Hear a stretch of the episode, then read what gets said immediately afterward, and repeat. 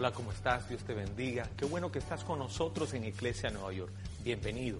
Espero que esta palabra sea de gran edificación para tu vida, tu familia y ministerio. Quédate conectado con Iglesia. Bye bye.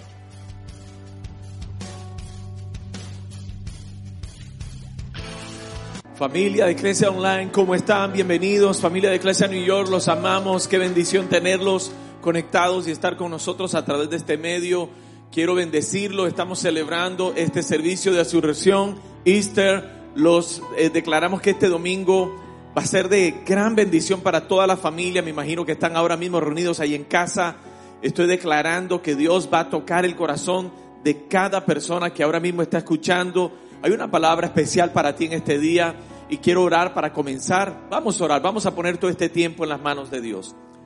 Padre, gracias porque tú eres un Dios fiel, tú eres bueno, mi Dios, tú eres grande, tú eres todopoderoso, Señor. Jesucristo, revélate, mi Dios, como un Dios vivo, como un Dios real, como un Dios al cual podemos tocar, en el cual podemos confiar. Un Dios poderoso, Señor, que trae libertad, mi Dios. Yo decreto libertad, decreto salvación y que tu Espíritu Santo visita los hogares de toda persona que está escuchando este mensaje en este momento, Señor. Te damos gracias, papá, y te honramos en el nombre de Jesús. Amén y amén. Gracias, Padre. Hoy estamos viviendo un tiempo importante y, Dios ponía en mi corazón una palabra para ti, porque la realidad es que nosotros tenemos que entender claramente lo que sucedió en la cruz del Calvario y lo que significa la resurrección de Jesús. Y esto es tremendo porque Dios ponía en mi corazón el hecho de entender la trascendencia de este evento. O sea, cuán trascendental es el evento de la resurrección de Cristo, no solamente la muerte de Jesús, sino la resurrección de Jesús y cómo la resurrección puede definir nuestra vida en el día a día, en el ahora, en este momento. En este momento, en, el, en la ciudad donde estás, en este momento, en las circunstancias que estamos viviendo, en este momento, con todo lo del, del virus que está afectando el mundo entero, ¿será que el conocer la revelación de la resurrección de Cristo puede ayudarme a vivir? Puede darme fortaleza, puede darme fe, puede darme ánimo, puede levantar mi espíritu, ¿Será que esa revelación es suficientemente poderosa para hacer cambios en mi vida personal, espiritual, en mi familia, darme un nuevo comienzo? Yo creo que sí. Yo creo que hay una palabra especial para ti, pero tenemos que entender y descubrir cuál es la trascendencia de ese evento para nuestra vida. Fíjate, en este país, septiembre 11, 9, 11, tuvo una trascendencia tremenda y cambios para este país y el mundo entero la seguridad en este país cambió. Estados Unidos no fue igual después del 9-11. Y los efectos de ese suceso se empezaron a ver desde ese día en adelante poco a poco y han marcado el día a día de este país. Hay eventos en la historia que han sucedido y han tenido cierta trascendencia, pero con el tiempo se han borrado de la historia, por lo menos los efectos de eso. La pregunta que nos hacemos es, ¿será que la resurrección y el evento de la resurrección tuvo una trascendencia que hasta ahora nos acompaña? ¿Y será además que su efecto se ve en el día a día? Eso es lo que vamos a ver en este día. Y esto es importante, ¿por qué? Porque el Señor me mostraba que la trascendencia de la resurrección es una trascendencia eterna. En otras palabras, lo que sucedió ahí no es que eso fue un evento limitado, específico, que, que afectó la vida de ciertas personas o los testigos de ese tiempo por ciertos días. No, no, fue un evento que tuvo una trascendencia eterna. Esto es importante entenderlo. La resurrección tuvo una trascendencia eterna y sus efectos se ven en el día a día de todo aquel que cree. Por eso es importante que entendamos, porque aunque tal vez tú no estés consciente de todo lo que sucedió y todo el efecto y la trascendencia de, la resurrección de Cristo, hoy la revelación puede transformar tu vida y puede darte seguridad para vivir una vida de acuerdo al propósito de Dios. ¿Y por qué esta revelación es eterna? ¿Por qué, por qué su trascendencia eterna? Porque está ligada a, la justificación de los hombres por causa del pecado. Y, y hay una realidad importante que hay que entender. El pecado está presente en la realidad del hombre día a día. Pero la justificación era algo que se tenía que solucionar. Y en otras palabras, la trascendencia de la resurrección está ligada a la justificación. Por eso Romanos 4:25 dice, el cual fue entregado por causa de nuestras transgresiones y resucitado para nuestra justificación. En otras palabras, la resurrección está ligada, fue resucitado Cristo para nuestra justificación. En otras palabras, tenía que ver con nuestra justificación. Tenía que ver con justificar al hombre delante de Dios. Tenía que ver con solucionar el problema del hombre delante del Padre por causa del pecado. En otras palabras, Cristo no se levantó de la tumba porque quería probar a la gente que Él estaba bien y que Él había dicho algo que era verdad. Yo me ponía a pensar que Cristo y su verdad no están aquí para tratar de promocionarse. Cristo y su verdad aquí no están tratando de defender su verdad. Cuando Dios dice algo, no lo dice para atacar a la gente que no cree en Él. Cuando Dios dice algo es porque es verdad. Él no está tratando de ir en contra de nadie. Él decreta una verdad y su verdad es contundente y se realiza. Él lanza la palabra y se hace. Dios no está compitiendo con nadie y nadie tiene competencia con Dios. Y esto es importante que entendamos, porque sí, mucha gente se dio cuenta que lo que él había dicho era verdad, pero esa no fue la razón de la resurrección. Tampoco Cristo resucitó para afirmar el corazón de sus discípulos, aunque fue importante para ellos ver a Cristo resucitado y afirmó el corazón de ellos. Claro que sí, pero no fue la razón primordial por la cual Cristo resucitó. Cristo resucitó por nuestra justificación. La verdad más clara y la razón primordial por la cual Cristo se levantó de entre los muertos es porque a través de eso estaba justificando al hombre delante de Dios. La realidad es que el hombre estaba lleno de pecado, tú y yo estamos llenos de pecado, tú y yo por causa del pecado original nacemos con ese pecado original y estábamos destituidos de la gloria de Dios por causa de ese pecado. Teníamos una deuda impagable delante del Padre y la Biblia dice que la paga del pecado es muerte. En otras palabras, el pecador tenía que morir. Cristo tomó nuestro lugar. Para pagar la deuda que el hombre tenía delante de Dios, y de esa manera justificar al hombre delante del Padre y darle libertad. Es por eso que la trascendencia de la, de la resurrección de Jesucristo es una trascendencia eterna, porque Cristo murió por los pecados del hombre, pasados, presentes y futuros, y ha liberado generaciones y ha empoderado generaciones para que le puedan servir, para que vivan en libertad, para que abracen la gracia, para que sean empoderados y que vivan el propósito del Padre Celestial para cada uno de ellos.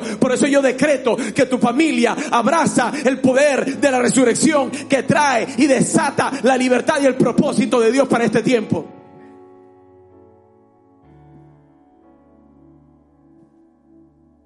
En mi caso, Dios tenía mucho que perdonar. Mucho. Había una gran lista de pecados.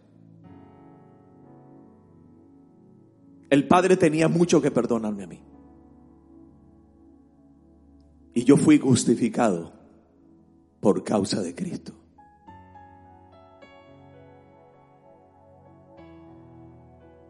Cristo no está probando nada a nadie. La trascendencia de ese evento fue más grande, más alta, más importante que probarle a los hombres que él estaba diciendo la verdad. No era afirmar o darle una palmadita a los discípulos para que se afirmen. Es que había una deuda eterna delante del Padre y una condenación eterna que venía sobre nosotros. Y alguien tenía que morir. Tú y yo teníamos que morir. Sin embargo, Cristo tomó nuestro lugar en la cruz del Calvario y pagó el precio de la justicia divina con su muerte. El hecho de que Cristo resucitó significa que ese sacrificio fue aceptado por el Padre. Quiero que entiendas algo.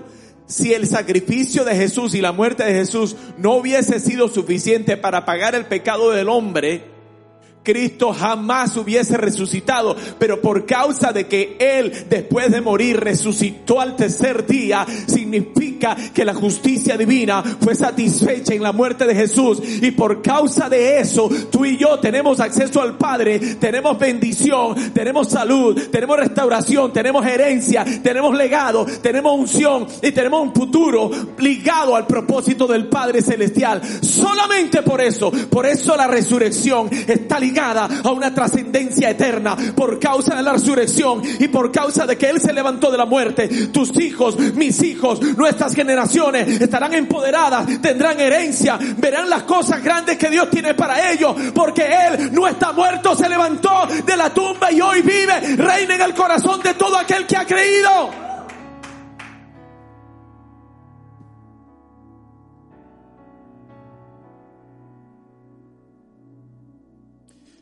Pero este concepto, ¿cómo puede afectar mi vida en el día a día? Sí, porque tú defines cómo enfrenta el día a día. Si caminas en inseguridad, en temor, en condenación, esclavo de tus esfuerzos personales, en miedo, en pánico. Tú sabes que me ponía a pensar que hay mucha gente en este momento que están pensando y lamentablemente líderes que deberían representar a Dios también están diciendo que esto es un castigo para toda la gente, para la humanidad.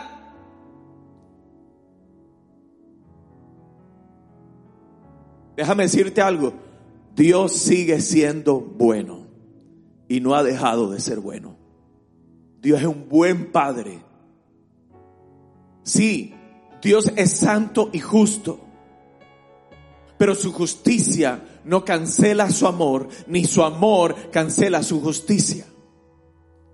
Dios es un buen Padre y hay mucha gente, yo sentía que había mucha gente que estaban viviendo en culpabilidad porque estaban sintiendo que lo que está pasando, que lo que están viendo, que toda la contaminación, que todo lo del virus, que toda la muerte, toda la situación difícil es una condenación eterna. Y es que viene Dios a cobrarle a la humanidad, a hacerle sufrir. Déjame decirte, es un concepto erróneo de quién es Dios.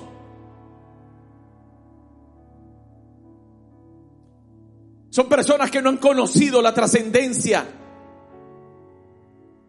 de la muerte y resurrección de Jesús.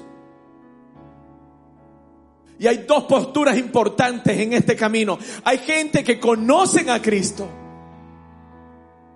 pero al no conocer en, en sí la trascendencia de la resurrección y lo que pasó en la cruz y qué pasó después de que Él resucitó, todavía están tratando de ayudarle a Cristo a pagar la deuda que Él ya pagó.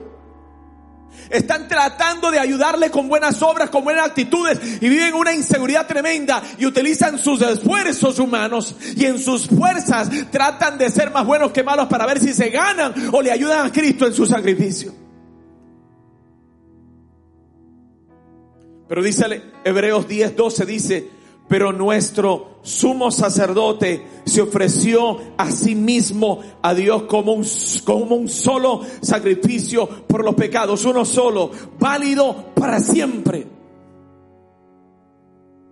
Esto es importante entender, un solo sacrificio, uno solo y válido para siempre. Y luego se sentó en el lugar de honor a la derecha de Dios. Y Hebreos 10, 17, 18 dice, después dice, nunca más me acordaré de sus pecados. El que ha sido perdonado parece que a Dios se le olvida.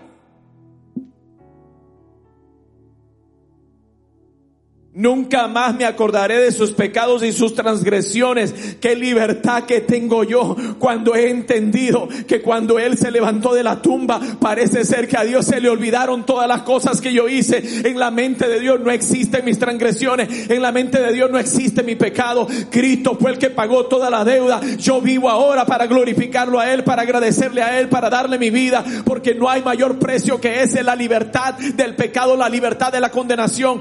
Vivo para a Dios. Y luego dice, y cuando los pecados han sido perdonados, ya no hace falta ofrecer más sacrificio.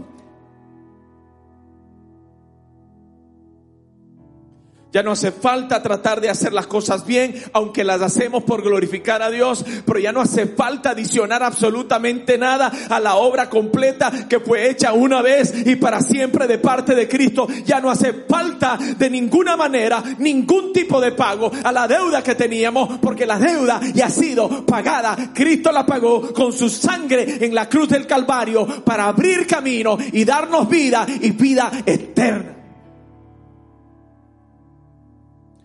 Que estás en tu casa, que tal vez le has dado vuelta a pensamientos. Este es el castigo que viene sobre mi vida. Yo decreto sobre tu vida paz. Decreto que el Señor se revela a tu corazón como un Dios bueno, restaurador, salvador, un Dios de amor.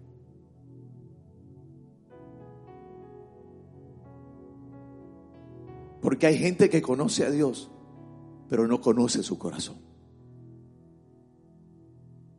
Y Dios ha sido satisfecho. Lo importante aquí no es satisfacer a la gente. Lo importante aquí no es satisfacer a las estructuras religiosas. Lo importante aquí no es, no es satisfacer las expectativas de los hombres. Ya Dios estuvo satisfecho. Si el Padre en el cielo fue satisfecho en su justicia divina, ¿quiénes somos los hombres para generar más peso sobre los hombros de las personas que están tratando de caminar? Es por eso que yo decreto que la iglesia abraza la gracia en un entendimiento superior y hace completo y satisfecho el sacrificio de Jesucristo. La resurrección empodera a la iglesia y empodera al creyente. Ya no hace falta sacrificio, fue hecho una sola vez.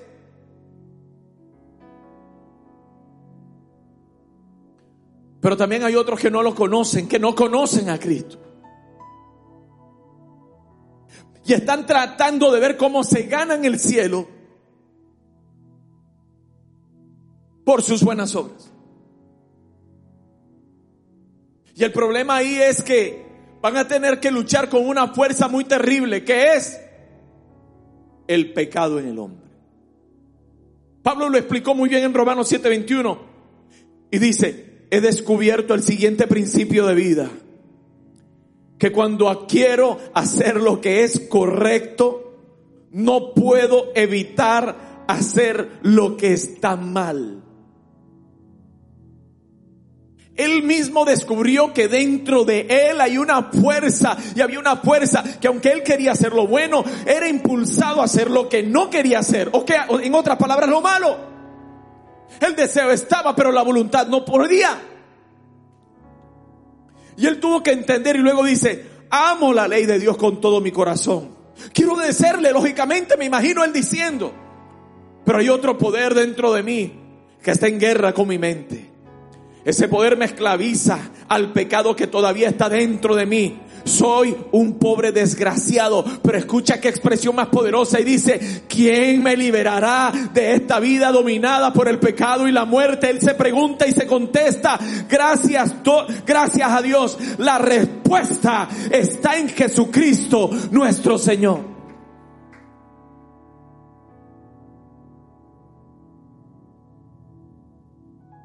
Si no conoces a Dios, si tú crees que Dios está tratando de condenar al hombre y está tratando de ser más bueno que malo, déjame decirte, no hay manera de ganar al fluir ese del pecado.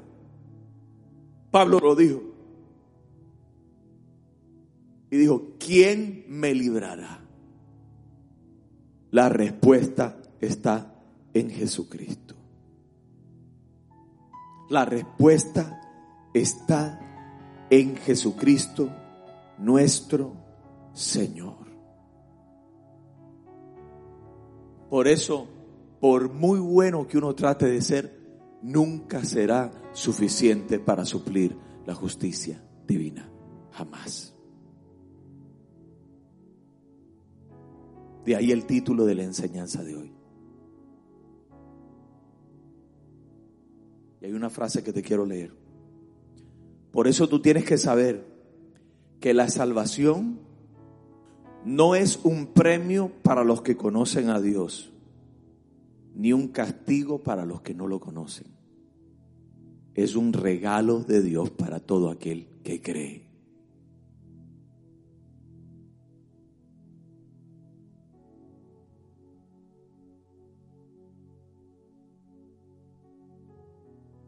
No es un premio para los que conocen. Y no es un castigo para los que no lo conocen. Es un regalo para todo aquel que cree. Para todo aquel que cree. Por eso Efesios 2, 8, 9 dice, Dios los salvó por su gracia cuando creyeron. Ustedes no tienen ningún mérito en esto. Es un regalo de Dios. La salvación no es un premio por las cosas buenas que hayamos hecho. Así que ninguno de nosotros puede jactarse de ser salvo. En otras palabras, si soy salvo, si lo conozco a Él, es porque yo no era digno ni siquiera de conocerlo y Él me rescató de la muerte. Nada de lo que, de todo lo bueno que pude hacer pudo haber pagado la deuda. Él me rescató del pozo cenagoso. Él cuando yo estaba muerto en delito y pecado me ha levantado, me ha rescatado. Yo era indigno. No tenía valor, pero Él me rescató. Él me seleccionó. Él apuntó sobre mí. Déjame decirte en el lugar donde estás. Dios te puede rescatar a ti. Dios no está enojado contigo. Dios te ama. La salvación no es un premio para los buenos y un castigo para los malos, sino más bien un regalo del Padre para todo aquel que cree en Él y ha decidido abrir su corazón.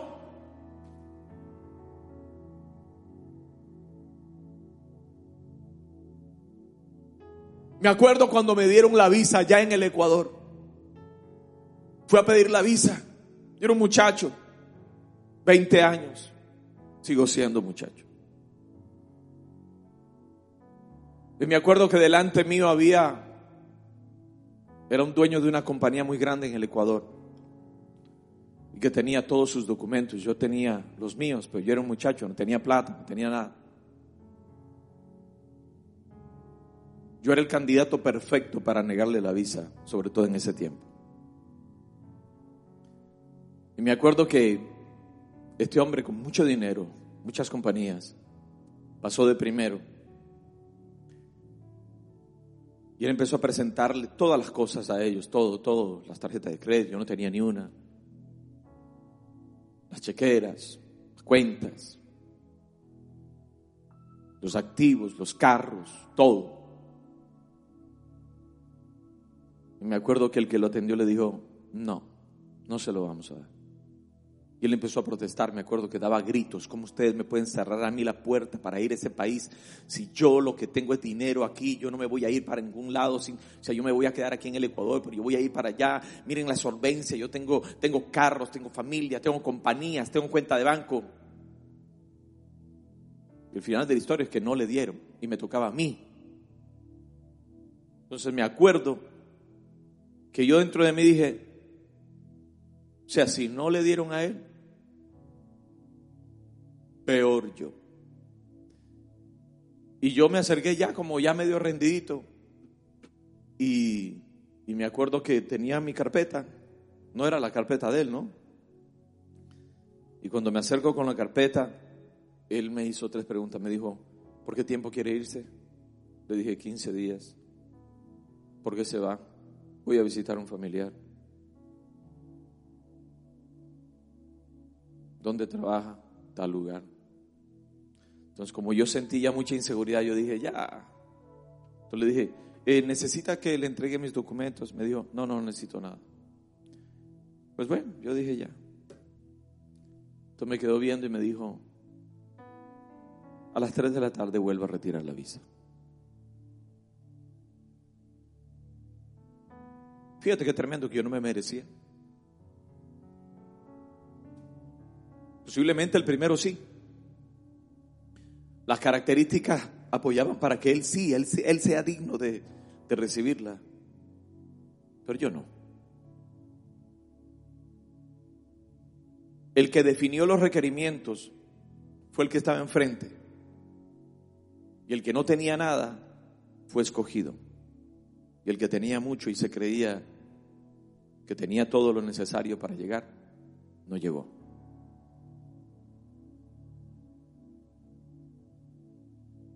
La salvación es por gracia. Dios en su voluntad me escogió, te escogió.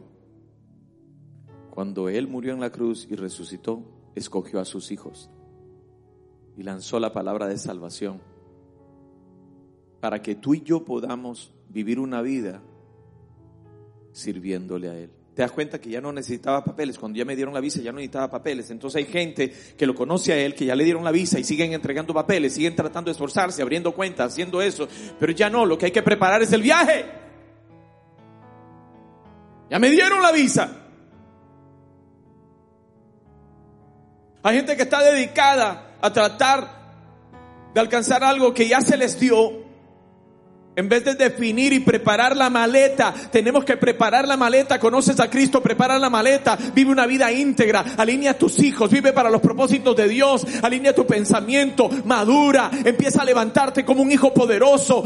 Que seas ungido para las labores por las cuales Dios te colocó en esta tierra. No es tiempo de encerrarse. No es tiempo de decir ahora qué va a pasar con esta tierra. En este, este momento se tiene que levantar poderosamente una generación de hijos que conocen el corazón del Padre. Y en vez de estar encerrados y en pánico, que se levanten en poder y en autoridad porque poseemos una autoridad en nuestra boca y una revelación para desatar, para liberar, para sanar. Y Dios quiere levantar esa generación de gente.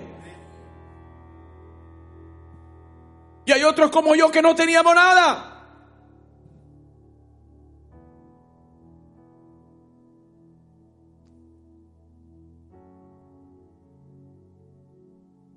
Como cuando a veces me han aprobado cosas yo me acuerdo que me aprobaron la visa. Digo, perdón, la, la residencia. Y hasta el día de hoy es un misterio. Para nuestra abogada es un misterio cómo se resolvió esto porque fue una locura, fue un milagro sobrenatural. Simplemente hasta el día de hoy yo no sé ni de dónde sacaron la foto para colocar en el documento, cuando todo el caso estaba cerrado y yo tenía, es más, tenía que salir del país. Y de un momento a otro me llegaron documentos de inmigración y yo tenía un temor, yo no quería ni abrirlo, pasaron esos documentos ahí sin abrirlo porque yo sabía que me iban a expulsar del país ya. Y cuando yo abrí los documentos, ese día que me animé a abrir los documentos y saben que encontré las dos residencias permanentes ahí, en mi casa, de la nada. Entonces yo le llamé a la abogada, le dije, mira, ¿cómo fue que sucedió? Y, ella me contestó, pastor, yo tampoco sé cómo sucedió, pero, pero nosotros no queremos ni averiguarlo.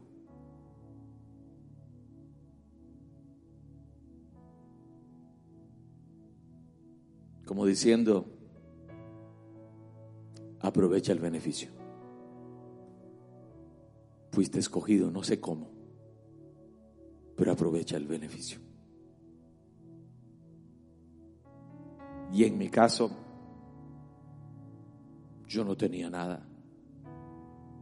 Pero yo no me puse ahí, bueno, voy a regresar a la embajada, voy a, necesito que me digan cómo es que evaluaron este asunto de que, de que me, me, escogieron a mí. Pero, ¿Cómo así? Pues díganme ustedes cuál fue el punto de evaluación para entonces yo entender Olvídate. Yo tenía mi residencia el día que me dieron, yo tenía mi visa el día que me dieron, sin pregunta, más bien, preparé mi maleta, estaba feliz y Dios empezó a caminar en mi vida. ¿Sabes qué? Dios te lleva de la mano cuando tú entiendes que estás vivo por gracia, que tienes hijos por gracia, que cuando has sido, cuando Dios te ha levantado ha sido por gracia, que estás en esta tierra por gracia, que estás vivo porque hay propósito eterno. Si estás respirando ahora en esta ciudad, en tu ciudad, allí en tu casa, es porque Dios tiene planes contigo y el poder de la resurrección tiene otra trascendencia eterna. Dios quiere usarte poderosamente y Dios te va a levantar. Por eso la Biblia dice, por lo tanto, Romanos 1, Romanos 8, 1, 4, por lo tanto, ya no hay condenación para los que pertenecen a Cristo Jesús. Claro. Si el Padre fue el que fue satisfecho ¿Qué hago yo tratando de satisfacer a la gente o satisfacerme a mí mismo? Porque no solamente la gente me condena, yo me puedo condenar. Ya no hay condenación para los que pertenecen a Cristo Jesús. Y porque ustedes pertenecen a Él, el poder del Espíritu que da vida los ha liberado del poder del pecado que lleva a la muerte. La ley de Moisés no podía salvarlos porque nuestra, naturaleza pecaminosa es débil. Así que Dios hizo lo que la ley no podía hacer. Él envió a su propio Hijo en un cuerpo como el que nosotros los pecadores tenemos. Y en ese cuerpo, mediante la entrega de su Hijo como sacrificio por nuestros pecados, Dios declaró el fin del dominio que el pecado tenía sobre nosotros.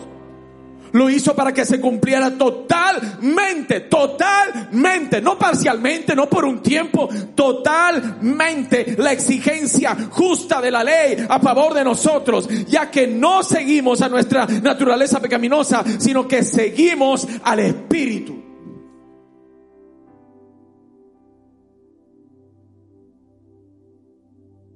La banda puede ir subiendo,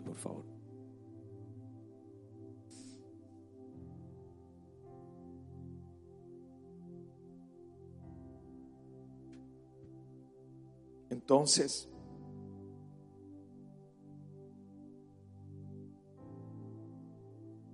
quiero decirte de parte de Dios. Escucha, quiero que veas esto. Dios quiere tocar tu vida ahí donde estás. Dios no está enojado contigo. Dios no está enojado contigo. Dios te ama. Quiere alcanzar tu corazón. Quiere quitarte el peso de la culpa, de la condenación, porque tú y yo no podemos pagar la deuda de pecado con buenas obras. No hay forma. Cristo ya lo hizo en la cruz del Calvario, cuando Él murió y resucitó. Toda la deuda de pecado quedó saldada delante de Dios Padre. Hay una sola decisión en este día que hacer. Porque si eres tú como yo en el tiempo de obtener mi visa, que no tenía nada, mientras otros tenían mucho, Eres candidato para recibir la gracia y el, amor de Dios. Tú dirás, pastor, es que tú no sabes la vida que yo he tenido, tú no sabes, tú no sabes lo que yo he vivido, lo que yo he hecho. No hay pecado más grande ni tan grande que pueda cancelar la gracia de Dios. El amor del Padre cubre multitud de pecados. Y si eres pecador como yo, eres candidato. Y hoy la gracia te puede alcanzar. La resurrección puede ser una realidad trascendental para ti ahora y puede afectar tu futuro para siempre. ¿Sabes cómo? recibiendo, porque dice la Biblia, que no fue para aquellos que sentían que era un premio para ellos, ni para aquellos que sentían que era un castigo por su pecado, sino que era un regalo para todos aquellos que creen. La realidad es que hoy Dios te llama, ¿sabes a qué? A creer. ¿Y sabes cómo se cree con el corazón? En otras palabras, Dios está aquí a la puerta de tu corazón y llama. La Biblia dice, estoy a la puerta de tu corazón y llamo. Si alguno oye mi voz y abre la puerta, yo entraré en ti. Sabes que a través de este medio Dios está tocando tu corazón, tratando de tocar tu familia, tu vida. Pero hay una sola decisión. Cuando oyes el toque del corazón de Dios, Él solo puede tocar y llamar, pero no puede abrir el corazón. Tú decides si lo mantienes cerrado o abres. Si lo abres, el Salvador, el Todopoderoso, el que pagó por ti y por mí, entrará a tu vida, se sentará en el trono de tu corazón y desde ahí reinará. Salvará tu alma para siempre. Porque Él pagó una deuda que tú y yo jamás hubiésemos podido pagar. ¿Para qué? Para comprarte un lugar en el cielo para darte herencia eterna, para afectar tus generaciones, para traer cambios en libertad en tu familia, para traer bendición a tus hijos, para abrirle camino a tus nietos, para que en tu casa Dios sea el Dios de todos, para que en tu vida Él sea el rey de tu corazón, Él sea el Señor y Señor de todos. Por eso hoy te digo, si hoy quieres abrirle el corazón a Él, porque eres como era yo, indigno, pecador. Y tú dices, Señor, no tengo mucho que presentar, es más, todo lo que podría presentar es malo. Y usted dice, ven a mí, porque el que viene a mí yo no le echo fuera. Él golpea hoy la puerta de tu corazón y llama. Y si hoy tú estás en el, tu lugar, en tu casa, y tú dices, yo soy un candidato, así como tú, pastor, en ese tiempo, como que no tengo nada, como que no tengo mucho, y es más lo que tengo posiblemente, como que no es muy agradable, pues eres candidato, porque la salvación no es un premio para los que lo conocen y un castigo para los que no lo conocen. Es un regalo de Dios para todo aquel que cree. No es un premio para los que tratan de ser buenos, ni un castigo para los que parece que son malos. Es un regalo de Dios para todo aquel que cree. Y si hoy has sentido el golpe en tu corazón y dices, yo quiero abrir mi corazón y quiero que Cristo entre en mi vida. Si ese eres tú. Yo quiero orar por ti. Cierra tus ojos ahí en donde estás. Te voy a dirigir en una oración. Y te pido que hagas de esta oración tuya, personal. Vamos, repite conmigo, Padre Celestial. En este momento abro mi corazón y recibo a Jesucristo como mi único y suficiente Salvador. Hoy he entendido que por mis obras yo no puedo llegar al cielo, pero por la muerte de Jesús, su resurrección, hoy tengo vida eterna. Por su gracia he sido salvo. Y hoy vivo bajo la guía y la dirección del Espíritu Santo. Hoy fui elegido como candidato por causa de tu gracia no es un premio para mí ni un castigo para otros. Es el regalo que tú tienes para todo aquel que cree. Y hoy decido creer. Te entrego mi vida. Te entrego mi corazón. Desde hoy en adelante, Señor, Viviré para glorificar tu nombre y usaré los años que tú me regales para bendecirte, para servirte, para empoderar a mis hijos, para ver tu propósito eterno, para que tu resurrección trascienda no solamente mi vida, la vida de mis hijos, mis nietos y que las generaciones venideras puedan ver y beber de la gracia y el amor que tú has tenido conmigo. Padre, te doy gracias por tanto amor y tanta bondad. Padre, gracias. Gracias, Padre. Gracias, Señor. Te honramos y te bendecimos en el nombre de Jesús. Amén. Y amén. Gracias, Señor. Familia, espero que hayas recibido esa palabra. Sé que hay grandes cosas para ti. Si tú no tienes una iglesia, busca un lugar en donde te hablen de la palabra de Dios. Si puedes conectarte con nosotros todos los días, vas a encontrar links y, e información en donde puedes formar parte de Iglesia Online. Empieza a leer la Biblia.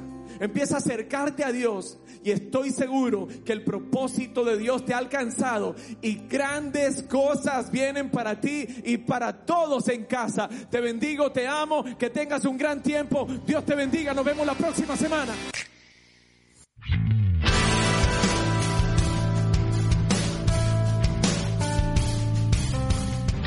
Gracias por conectarte con Iglesia New York.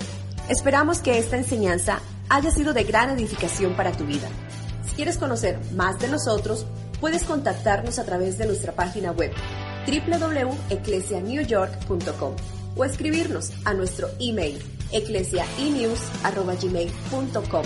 También puedes llamarnos al número 347-396-5001.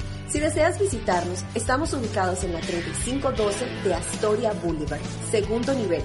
Estamos aquí para servirte.